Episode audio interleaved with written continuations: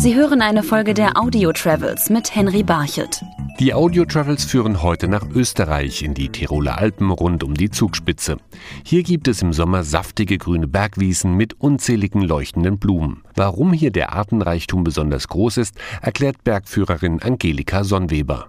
Das Tief kommt meistens so nordwest zu uns und die, die ersten Berge und dann bleibt bleiben die Wolken hängen und laden bei uns eigentlich sehr viel Regen ab. Deshalb haben wir mehr Blumen, wir haben sehr viele Orchideen und besonders seltene Blumen. Wir haben auch Kalk und das nimmt auch das Wasser gut auf und durch das wächst es besser. Das alte Sprichwort Regen bringt Segen trifft hier also tatsächlich zu. Denn die Tiroler Wiesen rund um die Zugspitze sind eine wahre Schatzkammer für Botaniker.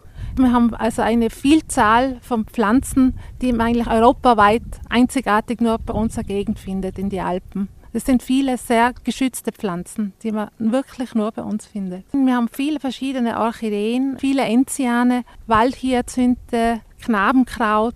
Die wachsen bei uns wirklich neben dem Weg. Die Leute sind sehr bewusst, die pflücken es auch nicht mehr, damit es auch weiter bestehen kann. Doch der Regen sorgt nicht nur auf den Bergen für wahre Naturwunder, sondern auch im Tal. Der Heiterwanger See beispielsweise verdankt seine wechselnden Farben den Regenfällen, so Schiffsführer Max Schöner. Ja, das ist für die Mikroorganismen, was vom Berg nach heftigen Regenfällen was runtergeschwänzt werden. Darum gibt es die Farbe, die dunkelblaue Farbe und je nach Sonneneinstrahlung, wenn die Sonne hochsteht und die strahlt ein, dann wird er dunkelgrün oder hellgrün. Doch die Niederschläge haben auch ihre Schattenseiten.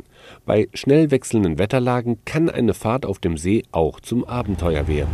Ja, das ist je nachdem, wenn eine Wetterwarnung kommt, die kommt immer so ungefähr, aber das weiß man mittlerweile mit der Erfahrung, die kommt immer so fünf, sechs Stunden vorher und nachher kommen die Fallwinde rein und nachher wird es natürlich schon schwierig, die Stege wieder anzufahren.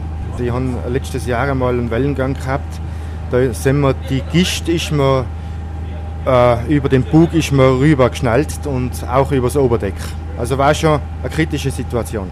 Und wer vom Regen in den Bergen überrascht wird, dem rät Bergführerin Angelika Sonnweber. Also wenn ein Gewitter aufzieht, sollte man natürlich nicht oben auf einem Grat sein oder den Gipfel sofort hinunter ins Tal, nicht unter einen hohen Baum stellen, weil die sind auch gefährdet. Am besten abwärts gehen oder in eine Mulde hineinlegen, wenn, wenn man gar nicht auskommt.